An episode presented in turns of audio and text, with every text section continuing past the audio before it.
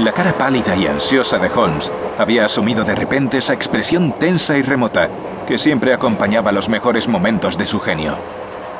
Tan evidente era la crisis en su mente que ninguno de nosotros se atrevió a hablar. Y allí nos quedamos sentados, el abogado, la acusada y yo, observándola en silencio.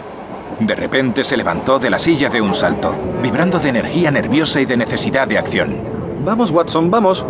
Señorita Dunbar, no se preocupe.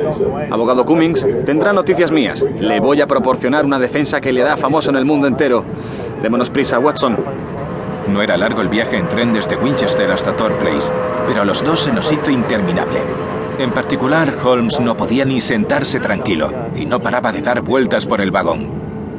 De repente, sin embargo, cuando nos acercábamos a nuestro destino, se sentó frente a mí y me miró a los ojos, con una mirada peculiarmente maligna, que era señal de su humor más travieso. Watson, cuando vamos de excursión como ahora, suele ir armado, ¿verdad?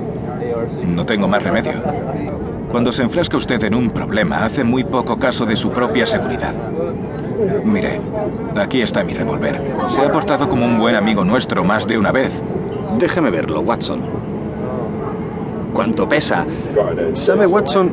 Creo que su revólver guarda una relación muy directa con el misterio que estamos investigando.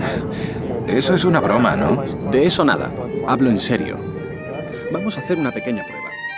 Han escuchado El caso del puente de Thor, de Arthur Conan Doyle, una producción de Sonolibro.